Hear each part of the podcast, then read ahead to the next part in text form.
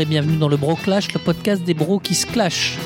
Aujourd'hui, on entame notre deuxième année, en plein mois d'avril, mais c'est pas grave, avec l'épisode numéro 10, un épisode qui va porter sur Mutafukaz, une BD en presque 5 tomes, on y reviendra. Euh, je suis Laurent. Et je suis Arnaud. Et donc, euh, on va, comme d'habitude, démarrer tout de suite par nos coups de cœur.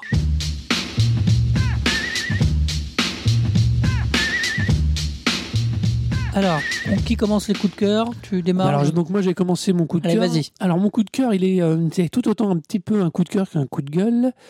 Alors moi mon coup de cœur, il est pour la série de livres écrits par Patricia Briggs qui s'appelle euh, qui sont qui prennent comme personnage principal Mercy Thompson qui sont une espèce de réécriture du mythe des loups-garous, des vampires, des fées de notre époque moderne. Encore? Oui, j'aime beaucoup ce genre de thématique, mais je l'aime d'autant, c'est pas de la grande littérature, c'est de la traduction américaine, c'est propre, c'est bien fait. C'est à tendance jeunesse ou pas? C'est euh, voilà, oui, c'est plutôt tendance ado, genre ça vise la même cible que euh, que les euh, que les Twilight, mais c'est mieux. C'est intelligent. Ben oui, parce que c'est intelligent parce que au-delà de la première du, premier livre, on ne se fait pas chier qu'une mièvrerie à deux francs qui nous emmerde.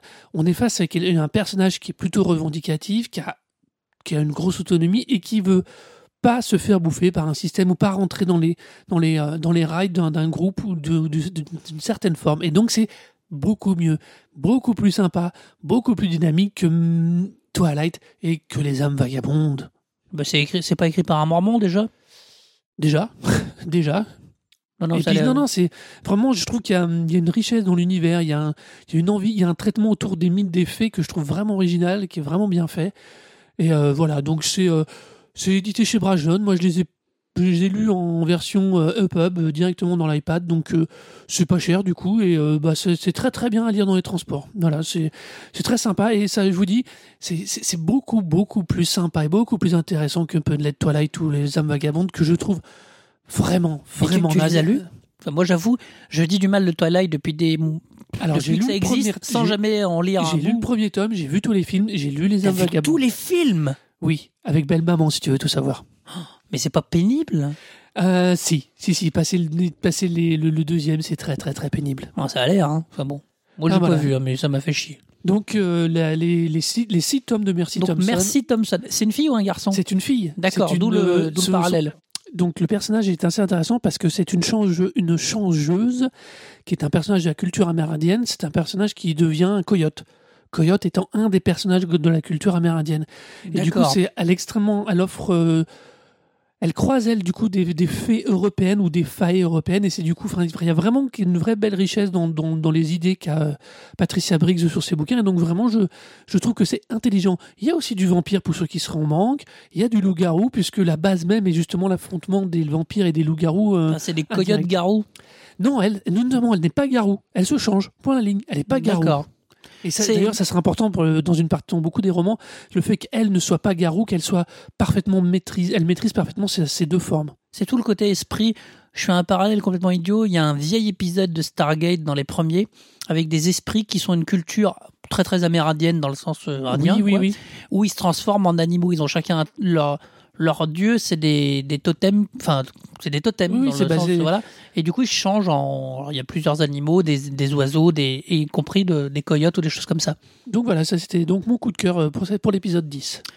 Ok, moi j'ai passé au mien. Alors mon coup de cœur va être autour d'un d'un réalisateur, euh, scénariste, showrunner, qui cumule beaucoup de casquettes, que je redécouvre, même si je l'ai toujours aimé, qui s'appelle Gigi Abrams.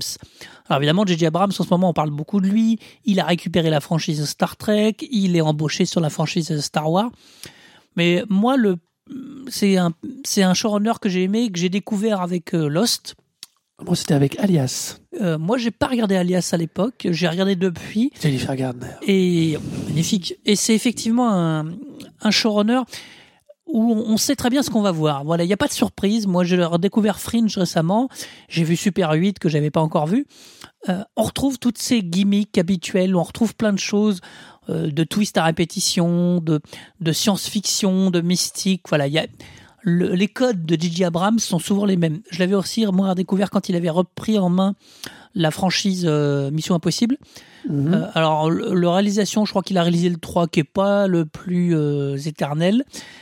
Par contre, il a il, il produit depuis avec Cruise euh, toute la, toute la série et c'est vraiment voilà c'est un il, il- j'aime bien il est très décrié visuellement alors il abuse de ses effets de lance flare. On a parlé de Star Trek Into the Darkness dans le il y a dans un dans un des épisodes. Voilà il abuse de beaucoup de trucs mais je trouve qu'il va tellement loin euh, voilà que c'est toujours un plaisir. Et moi c'est je me sens proche euh, peut-être de sa culture de son côté euh, voilà il va me mettre un peu de science-fiction un peu de, un peu de fantastique un peu de trucs et je vais marcher je trouve qu'il a une façon d'écrire ses histoires qui sont toujours géniaux géniales pardon il a une il a une création de personnages, il les emmène dans des, dans des endroits, il est il, vraiment il repousse tout très très loin. Et je pense que c'est un personnage vraiment clé des années 2000 en télé, en cinéma. Elle il perd, quand même, il perd quand même des fois aussi son auditoire entre Alors- Lost ou Fringe, pour ne parler que de ces séries-là les plus euh, emblématiques. Alors, euh, on, on le critique. Alors, c'est vrai qu'on dit en plus Lost, il était là au début, puis il s'est retiré à la fin, etc. Il a fait Revolution, qui est visiblement pas une réussite que j'ai pas encore vue. ah, tu rates rien. Voilà. Il a fait Alcatraz qui a été annulé, alors qu'il paraît que c'est peut-être pas si mal. Donc voilà, il n'est pas parfait, mais voilà, moi c'est un showrunner que je trouve fort, qui est en train de, qui a vraiment, qui, a- qui marque pour moi les années 2000 de la télévision et du cinéma du coup. Je vais voir ce qu'il va faire avec Star Wars. Je suis pas en attente comme un ouf des nouveaux Star Wars parce que j'aime bien Star Wars, mais voilà quoi. Euh, ça me ça me relève pas la nuit de voir les anciens acteurs. Ça, me- moi je trouve pas que c'est une grande idée. Euh, je pense qu'il faut partir sur des nouvelles choses.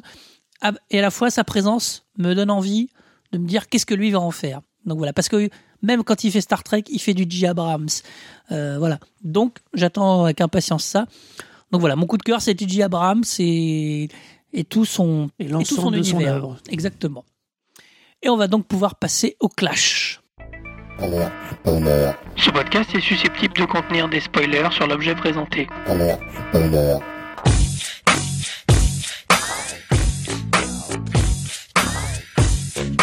I've been this way and I can't stop. Hands on the ball and I won't drop. Half-ass rhyme that you can't rock. It ain't cause I want to, it's cause I got to. L'objet du clash d'aujourd'hui est la BD Mutafukaz, c'est un peu particulier à dire, euh, dont le premier tome est sorti en 2006 chez Ankama Édition. On verra que c'est important dans toute la création de, cette BD. Euh, le tome 2 en 2007, le tome 3 en 2010, parce qu'il y a une interlude avec un tome 0, dont on parlera aussi. Euh, le tome 4 est paru en 2013 et nous attendons le tome 5. Euh, Mutafukaz est, est écrit, scénarisé, dessiné par Run. Pareil, il y a une exception, mais euh, Une exception près, c'est oui, lui qui mène son projet. Euh, le synopsis, euh, c'est deux personnages un peu, un peu particuliers qui s'appellent Vince et Angelino, qui habitent dans un, une ville qui s'appelle Dark Mid City, qui est euh, ce qu'on peut appeler euh, Un énorme Los Angeles. un énorme un Los énorme Angeles, Los Angeles. hyper dangereux, avec beaucoup de gangs, avec voilà. Avec les mêmes gangs à Los Angeles, la même logique, le même fonctionnement. Voilà. L'un des deux est livreur de pizza, je crois, si mes souvenirs sont Celui qui a une tête toute noire, c'est le livreur Voilà, de une pizza. tête toute noire. Il est livreur de pizza et il a un accident de scooter qui va révéler des choses un peu paranormales à propos de lui. Alors, on n'en dit pas plus, on reviendra sur le scénario un peu plus tard. euh, qui, va, qui vont les emmener dans un complot euh, mondialo et intergalactique quasiment euh, lié à tout un, tas tout un tas de personnages et de, Mhm. Faction. Et il est accompagné donc par Vince. Vince qui a une particularité d'être un crâne En flamme. en flamme. Voilà, c'est un petit un bonhomme. C'est, c'est, il a pas de tête, c'est un crâne. Et, enfin, il a S'il a une tête, c'est son crâne directement qui est en qui est en flamme. flamme. Ce qui n'étonne personne. Non, puis c'est très Voilà. pratique des fois aussi. Voilà. Euh, donc ça, c'est le, c'est l'histoire d'origine. Il se fait traiter de blondinet. Hein. Oui, il se fait traiter de blanc, maman. Parce que comme c'est un crâne euh, sans peau, sans rien, ben, il est blanc. Et il se fait traiter de blanc.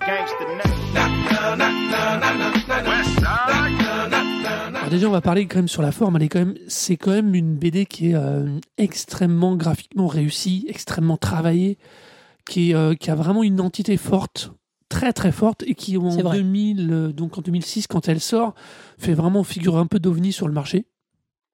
Oui. Alors il y a un côté, il, il- le dessinateur Run a un côté extrêmement euh, américain dans le côté, enfin américain aussi, un peu Alors, dans son expression graphique, oui. dans son expression graphique, un côté euh, hip-hop. Voilà, c'est, il est féru de culture hip-hop. Ses personnages sont, sont, je trouve, très très empreints de cette culture et son dessin aussi.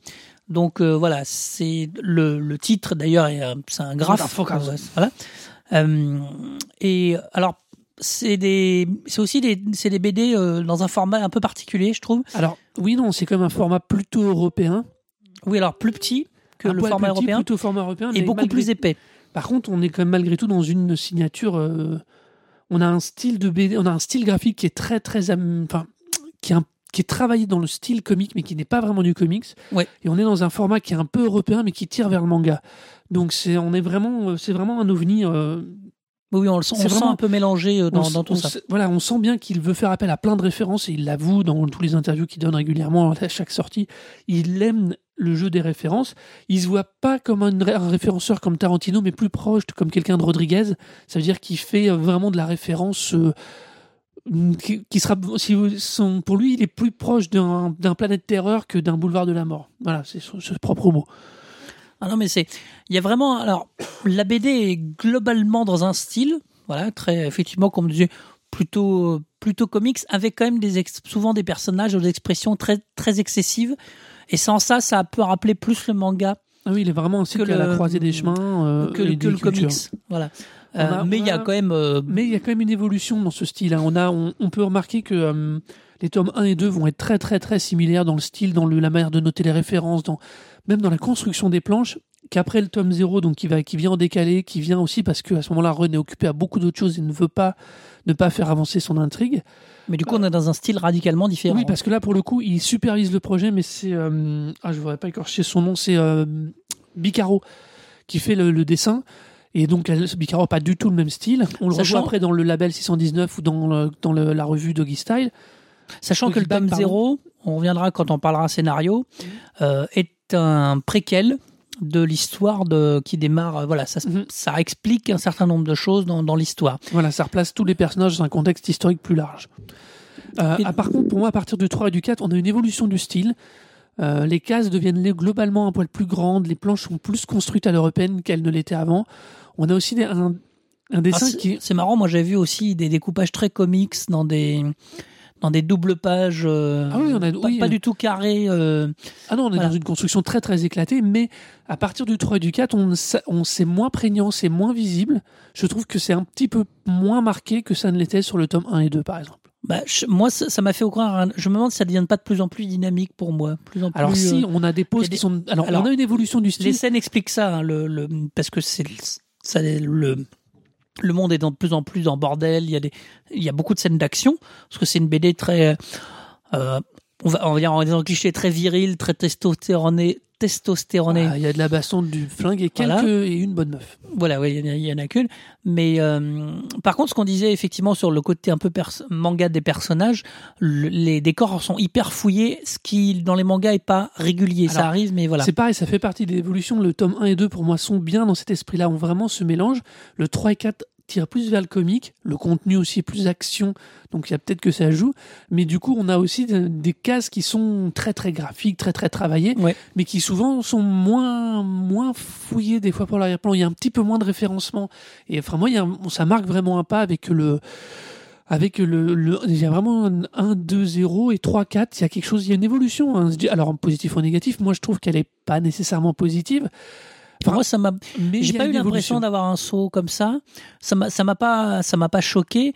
Euh, après, le, vraiment, le- le- ce qu'il dépeint aussi devient peut-être de plus en plus épique.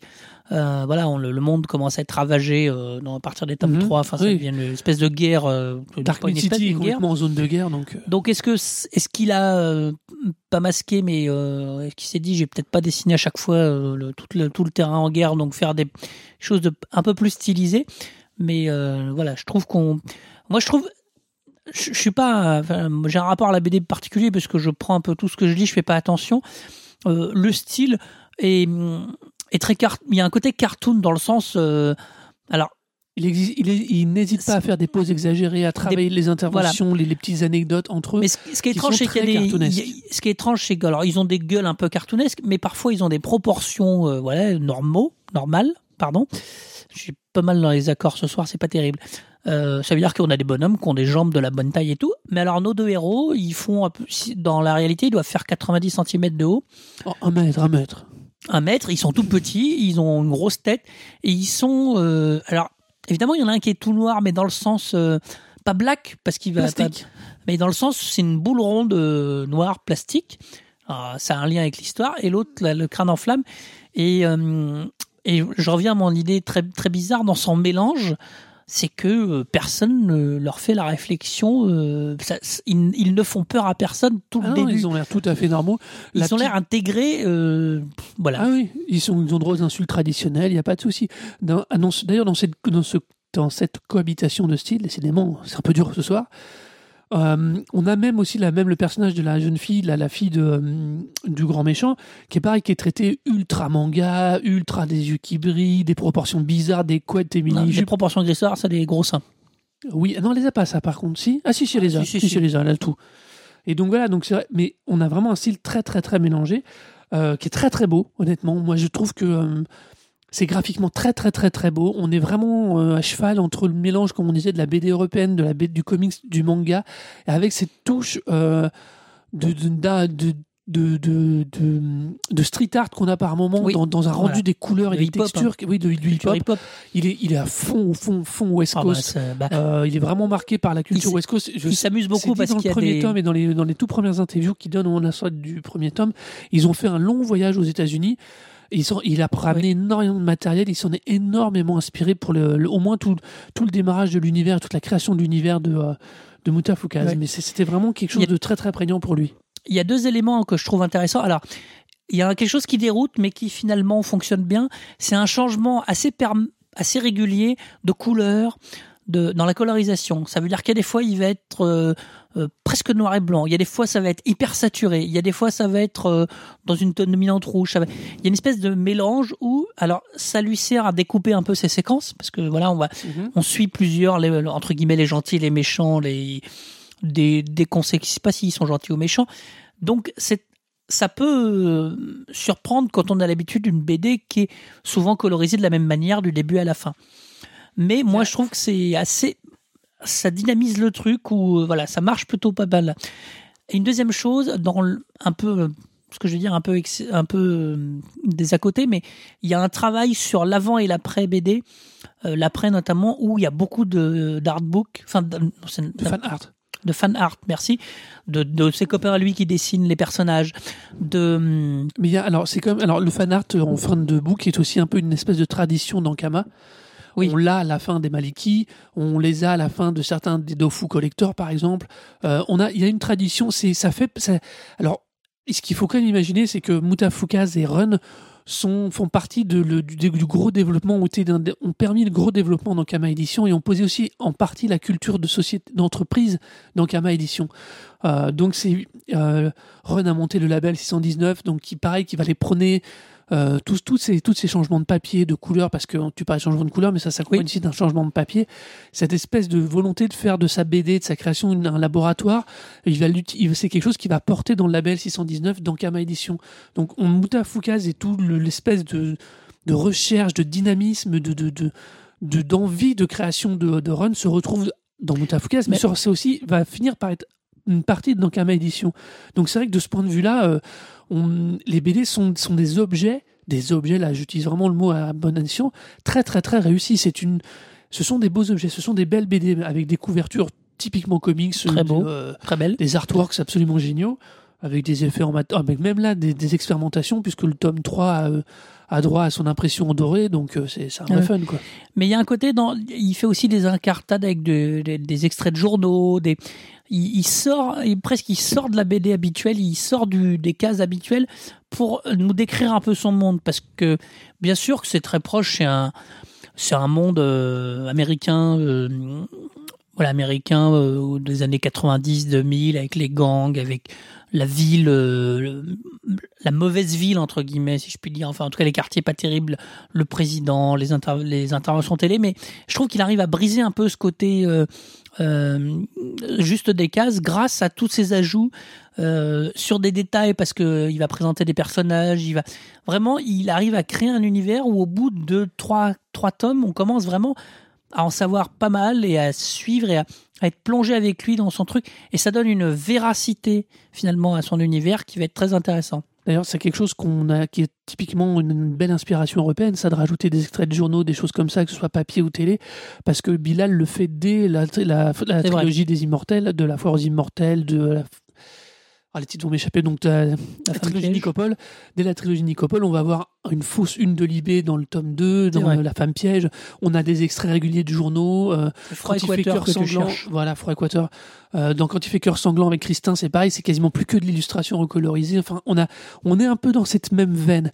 C'est d'ailleurs, et c'est c'est d'ailleurs cette même veine que je trouve qui justement, j'en parlais tout à l'heure, j'avais commencé, qui je trouve qui se perd un peu au fil des tomes et disparaît de un petit peu à partir du 3-4.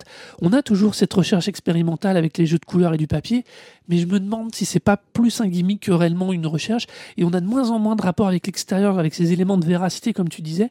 Il y en a beaucoup moins dans les tomes 3 et vraiment beaucoup, beaucoup moins dans le tome 4. Et je trouve que c'est dommage. On, a, on perd en richesse, on perd en, en éléments de véracité, comme tu dis. J'aime beaucoup cette expression. Euh, et c'est dommage. C'est se trouve que que moi finalement commence à me gâcher un peu mon plaisir, mais quand même pas énorme, mais à gâcher mon plaisir vis-à-vis de cette BD, c'est qu'on a au fil du temps un peu une déperdition de la, du matériau et de la richesse d'origine. Ça m'a pas, moi ça m'a, ça m'a pas perturbé du tout parce que euh, c'est c'est vrai que j'ai l'impression que le tome 3 et le tome 4 sont plus unitaires dans le style, Euh, mais le truc c'est qu'on finit par être très embarqué par l'histoire, puis on va pas, on va, si on a fait le tour à peu près graphique, on passera au, On, va- on peut enchaîner justement. on va on va passer à l'histoire. Euh, effectivement il y a- il y a- on est on se met en, embarqué par l'histoire donc on a peut-être plus besoin de, de cette mise en ambiance euh, complète pour là on les suit maintenant on, on y va et on y va à fond. Donc on va passer la- à la partie histoire. Yeah, nigga, I'm still fucking with you. Still waters run deep. Still Snoop Dogg and D.R.E. Nah, nah, nigga. Guess who's back? Still. Still doing that shit, Andre? Oh, for sure. Yeah. Alors pour ce qui est de l'histoire, là, moi, c'est justement autant sur la forme graphique que Run tient bien, euh, tient bien malgré tout tout son T'aimes bien ça toi ce côté hip-hop un peu ça te Ah, parle moi, euh, j'adore. C'est marrant. je tant pis, je, je, je re- accroche un peu au côté graphique. Ouais. C'est pas du tout ma culture. Moi, je- le hasard a fait que je suis un personnage euh, plutôt rock. Euh, J'ai écouté un peu de rap euh, dans ma jeunesse, mais T'en as fait subir un peu aussi. plutôt par toi. Mais moi, j'ai raté la culture hip-hop. Euh, c'est pas du tout mon rayon. J'avais l'âge pourtant. Et pourtant, j'ai bien marché à son truc à lui. Ça m'a bien plu, Ah, alors mais- que c'était pas ma, c'était pas mon truc, mais j'ai bien marché, quoi. C'est plus lié au style et à la manière qu'il va avoir de dessiner certaines choses ou d'accepter certains traits pour certains des personnages ou traiter certaines couleurs ou certaines mises en scène, plus que réellement de la culture hip-hop au sens, on va dire, traditionnel et, et street art traditionnel. Parce que malgré tout, il fait de la BD, donc il nous raconte une histoire. Euh, et quand il raconte cette histoire et quand il la met avec tout cet univers, qu'il l'utilise, tous ces éléments, euh, qui, tous, ces, tous ces éléments de référence, on est quand même face à quelqu'un qui a un- euh, qui avoue une culture de série B, qui la montre. On a le Je suis pitch- sûr qu'il a graffé sur des murs euh, de nuit. hein. ah, c'est sûr et certain, ça, c'est sûr et certain. Sur- donc c'est quand même quel- donc on a on est face à une grosse culture hip-hop, mais une vraie culture hip-hop, un peu comme celle de Solar. C'est-à-dire que c'est des gens qui ont mal, qui vont au-delà de leur propre culture et qui sont capables d'aller puiser la source, l'inspiration à tous les niveaux. Et c'est ça pour moi qui fait la différence et qui était et qui est sur- graphiquement extrêmement flagrant dans les premiers tomes, dans les tomes 1, 2 et dans le dans, dans l'histoire de, de la, du tome 0 par exemple. Oui. On pourrait, le tome 0, l'histoire est absolument géniale. Ça a un côté Inglourious Bastard avec la lucha Oui. libre qu'on n'a pas encore évoqué. que- On va parler qui- des qui- nazis, des utilisé, euh, Mexicains, euh, on va bah, parler de tout ça. Dans, au niveau scénaristique, introduire la lucha libre comme une espèce de Justice, Justice League internationale, c'est juste génial. Surtout contre les nazis. Voilà, contre les nazis Alors. avec des crânes de cristal qui les guident. On est quand même, c'est quand même génial. Et c'est en ça, pour moi, du coup, là, puisqu'on parle de l'histoire et des personnages, qu'on, a, moi, il y a un- le tome 4 Et le tome, déjà avec le tome 3, on a on fait avancer les personnages sur des rails, comme tu l'évoquais. On a une unité un peu plus forte, un peu plus euh. On a quelque chose d'un peu plus unitaire au niveau graphique, ok. Mais les personnages avancent, mais l'intrigue avance très très peu. Euh, je trouve qu'on se traîne et et du coup, comme il y a plus les références, il y a moins de richesse graphique, un, un petit peu, un tout petit peu en retrait. C'est pas moins bon, c'est juste un tout petit peu moins. Bah, je trouve que c'est on- Alors, c'est pour l'instant, je les- je suis, je honnêtement, j'ai été pas trop déçu par le 3. Le 4, lui, par contre, d'un poil déçu. Bah non, parce que c'est la, c'est la guerre. Alors, ce que je trouve intéressant, c'est que alors le, le plus gros gap, la plus grosse marche à intégrer, j'en reviens toujours à mon histoire, c'est de donc ces deux personnages, on va s'apercevoir qu'il y en a un euh, qui est probablement un, un extraterrestre, Qui est une entité mixte. qui est une entité mixte extraterrestre, et ils sont affolés. C'est très drôle parce que moi, ça m'a fait rire sur tout un bout. Je sais pas si c'est fait exprès ou pas. C'est qu'ils s'inquiètent de commencer à voir des ombres un peu étranges, de voir des, des Men in Black Mhm. qui arrivent très vite. Euh, ils s'inquiètent, euh, ils, ils- ils ont peur parce que tout d'un coup, ils aperçoivent que des bonhommes n'ont pas les mêmes ombres que. Voilà, Mhm. c'est le début du truc. Sauf que quand il y en a un qui a un crâne en flamme, ça choque personne. Ah, C'est ça que je trouve super drôle. Ah, mais ouais, c'est génial. Mais Voilà. ça, ça c'est le côté génial de l'histoire et de l'écriture et du choix des personnages. Voilà. Après, il a recyclé, comme tu disais tout à l'heure. Donc, on a des Men in Black qui arrivent parce que, qui, on suppose, savent ce qui se passe avec Mhm. ces histoires d'extraterrestres. On a aussi très vite l'arrivée donc de catcheurs mexicains, donc euh, La lucha libre. la lucha libre, qui est au courant de manière très mystique et viennent défendre la terre et viennent chercher. On a aussi le fait que nos deux bonhommes, euh, donc effectivement l'un d'eux est un hybride extraterrestre, Mhm. euh, sont accusés de, de- Comme ils sont en fuite et qu'ils veulent les retrouver, qu'ils leur échappent, ils- le poncif de la série B, les, gens, le- le- les gentils sont en fuite, alors on les accuse de meurtre qu'ils n'ont pas commis. Voilà. Ils sont terroristes. Plus- là-dessus arrive le- une ville qui est mise à feu et à sang par les gangs parce que quand l'armée intervient, enfin voilà, Ah non, c'est quand les Men in Black interviennent. quand les Men in Black que interviennent, ça crée a- des soucis avec les gangs locaux puisque euh, Vince et Angelino habitent au fin fond de la zone euh, Voilà. dans un hôtel tout pourri. sachant qu'il y a une espèce d'escouade spéciale qui est en vérité des extraterrestres aussi qui intervient. Mhm. Alors, ce qui est très marrant, c'est que là, je vais, moi, ça m'a vachement fait marrer, Euh, alors que si vous vous souvenez d'un épisode, il y a deux, je sais plus deux ou trois épisodes sur The Arms Peddler, le Globy Boulga global de The Arms Peddler m'avait pas plu du tout. Euh, ça m'avait, j'avais trouvé ça trop. Et là, bizarrement, j'ai vachement bien digéré. Alors, il y a plusieurs explications. Je pense que ça me parle. C'est-à-dire que je suis quelqu'un, moi, où le, urbain. Ah, le Man in Black, ça me parle. Les extraterrestres, ça me parle. Le catcheur mexicain, pas forcément, mais en tout cas, c'est très drôle. T'as toujours été sensible aux, aux hommes masqués en sueur, je crois. Bien sûr. Euh, et il y a un côté où euh, ce mélange-là, je le trouve réussi. Alors, je pense que je le trouve réussi parce que euh, nos deux personnages, c'est quand même, c'est souvent très drôle. C'est plein de Ah conneries. c'est- c'est très très drôle, c'est très très Donc- très sympa. hein. ça se prend pas au sérieux. Donc à partir du moment où ça se prend pas au sérieux, effectivement, il y a les scènes avec les voitures toutes noires qui arrivent, les mecs qui sortent avec les gros pétards. euh, Il y a il y a l'armée, il y a la, c'est- c'est- ça monte en, en- en pression sur la guerre, sur la fuite, sur sur les combats. euh, c'est vrai, c'est assez Oui. Alors c'est assez violent, mais alors c'est justement cette espèce de montée en pression, moi, elle, est, elle est très bien gérée. On a même un des gars des Men in Black qui devient fou au, au point de devenir un Oui. tueur solitaire. Euh, on a, on a, Il y a on le complot plein- gouvernemental qui voilà. arrive. On a plein plein de lignes d'intrigue qui sont développées sur les tomes 1, 2. Le 0 remet une espèce d'énorme perspective euh, historique assez géante. C'est pareil, qui Oui. est complètement louf Ouais, ouais. autour de la lucha libre. C'est vachement intéressant. On va revenir coup- sur le tome 0 après. Ouais, et après, il y a le, le 3 et, le, et comme je dis, c'est vraiment moi. Le 3 et le 4, je trouve qu'on. Euh, on perd de vue beaucoup des intrigues, les personnages avancent pas. Enfin, il y a, il y a quel- il y a- ça, ça se dilette. Et comme, bon, apparemment, donc, il va y avoir un tome 5 qui sera lui, le tome final. C'est comme ça qu'il a été, euh, que Run l'a annoncé. Euh, J'espère honnêtement que le tome 5 sera le final, qu'il ce sera un final, mais en feu d'artifice total, parce que je. Il est, il déjà, enfin, le tome, le tome 4, il y a quand même une guerre, une invasion mondiale, euh, quasiment. Il y a des insectes géants, il y a, euh, il y a des, enfin, c'est le, c'est le chaos total. Donc, euh, ça m'a pas. euh, moi, je trouve que, oui, alors, oui, les personnages euh, stagnent, mais les personnages sont dépassés, je pense, par ce qui se passe tout d'un coup. Il y a une unification des gangs. Enfin voilà, il, arrive, à- vraiment, je trouve qu'il maintient moi son, son univers avec un, un talent assez, assez fou. Alors, je suis bien d'accord avec toi. Il y a, une vraie. Il a, il a, il fait vraiment une. Il maintient parfaitement son. Alors, il maintient très très bien son univers. Il est très très cohérent de bout en bout. Mais je trouve moi que l'intrigue. Euh, ou alors peut-être que c'est moi là qui commence à faire une overdose de Blueby Boulga à la fin de Dom 4, mais j'ai vraiment l'impression que les personnages n'ont pas beaucoup avancé. euh, euh, dans le tome 3, euh, Angelinos, Vince, pardon. Oui, c'est ça, c'est Vince se révèle. Le, le crâne en flamme. Non, donc c'est bien ça, c'est Angelino, Angelino. se révèle, il découvre une partie de ses pouvoirs. Dans le tome 4, et ben juste il les bah, juste il les exploite pendant deux combats. Deux, il y a que deux combats avec eux. Alors- la lucha libre est planquée au fin fond d'une dans De- la campagne. Euh, moi j'ai dû relire le tome 3, je me souvenais même plus comment ils avaient atterri là. Oui, il, y a, il y a des fois il y a, il y a une déperdition un peu des lignes d'intrigue les unes par rapport aux autres. J'ai oublié un de leurs copains. Je me demande qui, pour moi, est un personnage là un petit peu plus faible, leur copain euh, qui se transforme en chauve-souris. Non, qui Voilà. est une chauve-souris. Qui est une chauve-souris. Voilà. Et ça choque personne naze. non plus. Il est tout naze. Alors, C'est pas essentiel. Je... C'est un côté, il leur sert à les, re- les faire revenir, je pense. À...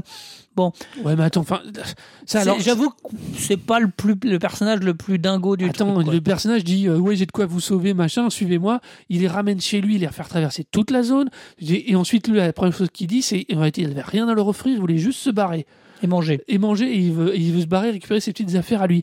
Je sais pas. Alors là par contre tu vois ça c'est typiquement c'est euh, ce, ce type de péripétie je trouve que mm, passe on n'est plus dans le côté euh, second degré, série B. euh, Bah. tu vois, ça, ça, peut rien, ça, ça- ça apporte rien, même pas en humour ou en décalage, ça apporte quelque chose. Il y a un côté. euh, à partir, le problème, c'est qu'en parallèle, c'est la, c'est la guerre. euh, le président se fait assassiner. Le, on voit que les extraterrestres sont en train de prendre le pouvoir. Donc, donc je me dis, c'est vrai qu'on a l'impression qu'il laisse un peu de côté son- ses personnages. Enfin, un peu- il s'en occupe un petit peu moins parce qu'ils ont été l'élément déclencheur de tout ce bordel. Euh, mais du coup, euh, il- là, il se maintient plus sur son, sur une globalité.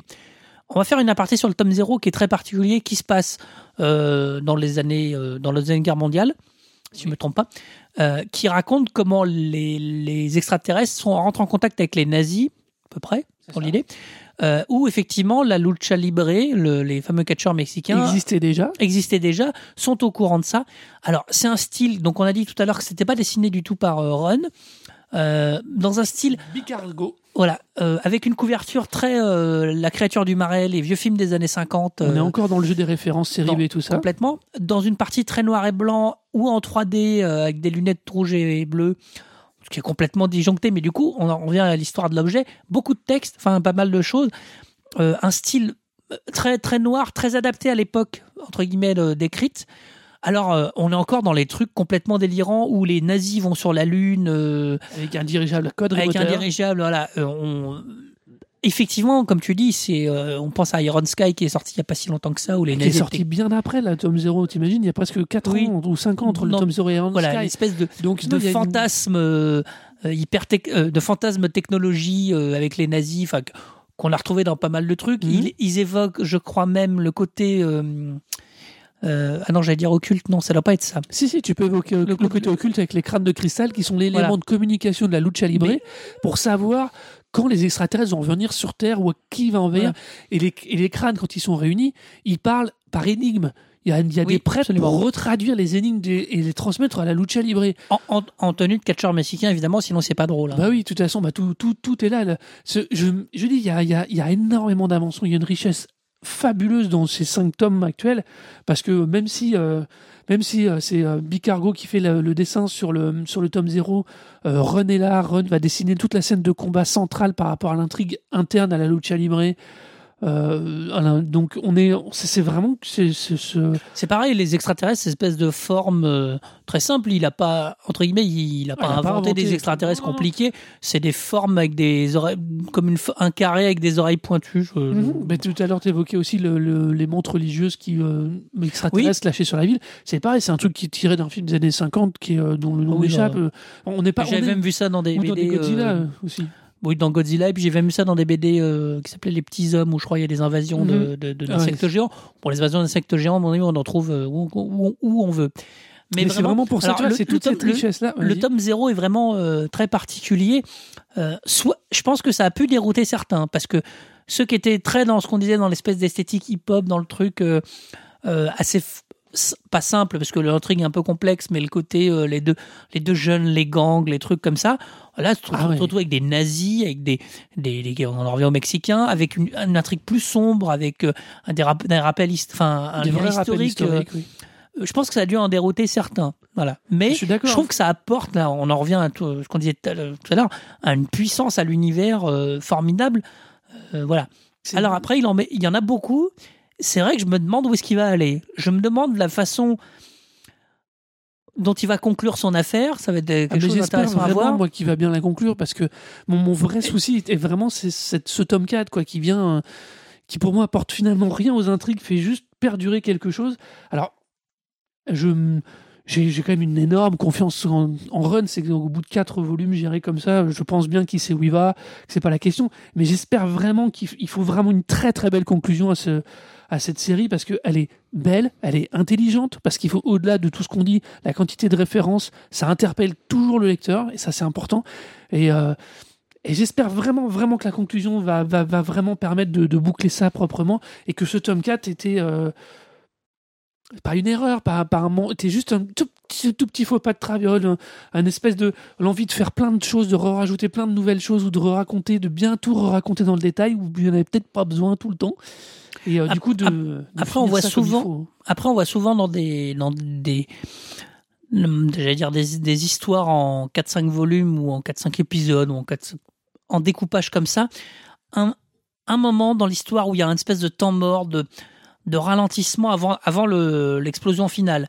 Donc, à mon avis, le moi, le tome 4 est plus comme ça. Ah, c'est vrai que je m'en souviens moins, enfin, il m'a. Je peux pas me remémorer de l'histoire plus que certains autres. euh, c'est, on- Les péripéties sont, on est moins engagé dans les péripéties de voilà, Vince Angelino. on sent que ça Parce qu'on a une partie qui, stagne, qui n'est euh, pas ou dans laquelle ils ne sont pas aussi. Voilà. on sent que ça, ça, ça stagne pas, mais comme c'est l'invasion et que c'est la suite un peu de l'invasion, euh, euh, et que c'est juste le gros bordel, euh, voilà. Ce que je trouve marrant, c'est qu'on a quand même une, une invasion qu'on suppose planétaire, même si c'est pas complètement dit.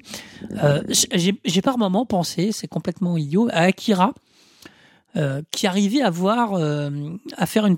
Alors, euh, évidemment, on est dans un niveau de sérieux qui n'a rien à voir, on est bien d'accord. Mais qui arrivait à avoir une, début, une histoire de début avec des gangs, euh, une espèce de jeunes, euh, Mhm. voilà. Et puis une fin euh, qu'on qualifie de post-apo, parce qu'il y, une- y a une apocalypse. Mais alors, c'est aussi Et, une culture et je trouve qu'il y a un hein. côté dichotomique qui marche bien là-dedans, où on a un début avec des, des petits jeunes qui ont des problèmes de scooter et pas de nana, mais presque, voilà, et qui très vite, et là on est dans un, ou Autonome 3, dans un truc où euh, c'est du c'est de l'apocalypse, quoi. Mais alors attends, ce que tu évoques justement, cette capacité de progression que fait Otomo, qui est comme un maître, hein, Ah oui, oui, non. qui est au niveau de de- de- d'Akira, c'est exactement ça que, j'ai- que moi, en tout cas, j'attendais avec les tomes 3 et 4, parce que c'est ce que j'avais ressenti en lisant le 1, le 2, et quand euh, le 1 et le 2, et quand le 0 arrive, le niveau scénaristique, tu te dis, mais c'est génial, il, a, il redonne une couche profonde, quelque chose qui va permettre peut-être d'évoquer. Le 3, avec Révélation, euh, c'est comme tu dis, il y a toujours un moment où il faut un plateau, il y a des choses qui doivent être dites dans une histoire, et des fois, c'est c'est pas toujours simple de les dire euh, de façon dynamique. Après, moi, j'ai vraiment un souci avec le tome 4 que je trouve euh, moins. Moins, comme tu dis, on s'en souvient pas, sans rythme, sans vrai, sans vrai rythme. J'espère vraiment que le tome 5 va nous faire une conclusion de feu de Dieu qui va permettre de, de tout remettre justement tout ça en perspective et de comprendre la, la rythmique de tout ça. Parce Moi, que, euh, Je pense qu'il a encore scénaristiquement que- beaucoup de cartouches. hein. Oui, je pense aussi. Ce que tu évoquais tout à l'heure au niveau de la rythmique d'un film où il y a- on sait toujours qu'à un moment il y a un plateau avant le, le grand, le grand coup, c'est pas possible en VD. Quand il te faut deux ans pour sortir un tome, tu peux pas avoir un tome qui soit plus plat que les autres. Il faut qu'il y ait quand même toujours une certaine forme de dynamisme, euh, une certaine. Une certaine quelque chose qui claque tout le temps à chaque fois. Ça peut paraître un peu euh, dictatorial dit comme ça, mais Non, mais quand ça, tu as une BD toutes les deux ans, je pense qu'il vaut mieux Oui. qu'à chaque fois elle soit un gros truc. Tu peux, le- Je- tu peux pas avoir un plateau comme tu peux l'avoir dans certains euh, films. Je suis d'accord. Après, il y a un petit côté aussi où euh, ça, je trouve que ça colle aussi aux personnages qui sont un peu paumés. Ça veut dire que depuis le début, ils maîtrisent très peu ce qui leur arrive. hein. Globalement, ils subissent plus qu'autre chose. Et là, on est, il y a un moment où ils décident d'agir. Et là, on est à nouveau dans, un, dans une période où ils agissent beaucoup moins, où ils subissent. Alors, on en revient à une espèce de personnage chauve-souris euh, Inutile. qui, bah, qui les fait faire des trucs où on, on se dit on comprend pas bien euh, pourquoi ils font.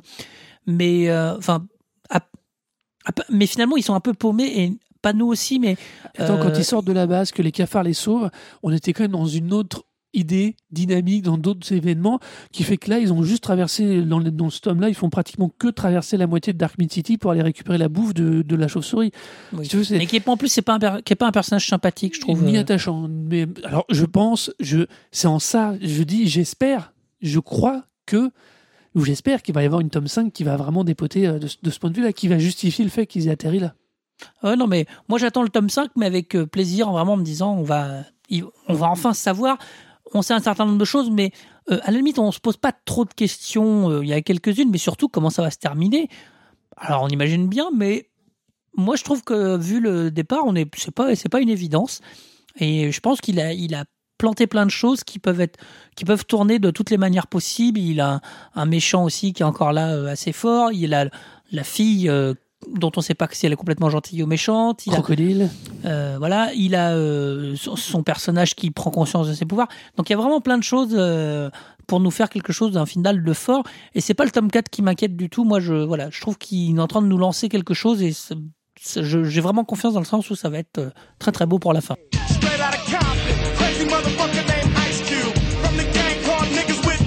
Donc voilà, donc on espère déjà qu'on vous a donné envie d'aller euh, voir et de découvrir, pour ceux qui ne la connaîtraient pas, ces, euh, ces- BD. Et donc, euh, si comme moi, vous pensez que Mutafukaz n'est pour l'instant une œuvre en devenir, qui va peut-être, grâce au tome 5, être une œuvre majeure, eh bien, vous allez voter pour moi sur le site du Broclash. Et si comme moi vous pensez que Mutafukaz est déjà une réussite euh, au vu de son, de son histoire originale et de, de, de, tout- ce qu'il amène euh, et que vraiment ça va en progression et qu'on attend l'explosion finale avec plaisir, votez pour moi. Donc, euh, vous, pour voter, vous allez donc sur le site du, Bro- du Broclash, www. Oh là là, ce soir, excusez-moi, c'est dur. Il n'y a que 3 W, hein, c'est ça. www.thebroclash, T-H-E-B-R-O-C-L-A-S-H.fr. Euh, vous pouvez nous suivre sur le Twitter du Broclash qui vous donne euh, régulièrement des petites infos, des moments où les votes vont se terminer. Donc c'est le Twitter arrobas, E T-H-E-B-R-O-C-L-A-S-H. Et donc, moi, vous pouvez me suivre Arnaud Doucet, donc arrobase A-R-N-O-D-O-U-C-E-T E sur Twitter. et moi Laurent Doucet, arobase L-A-U-R-N-T-D-U-C-E-T. Euh, vous pouvez retrouver le podcast sur iTunes, euh, sur, Sur les le flux site. RS, sur le site avec, avec son flux RSS. Et puis, ben voilà. On espère que vous avez passé un bon moment. Et puis, bah, cultivez-vous bien. Cultivez-vous bien.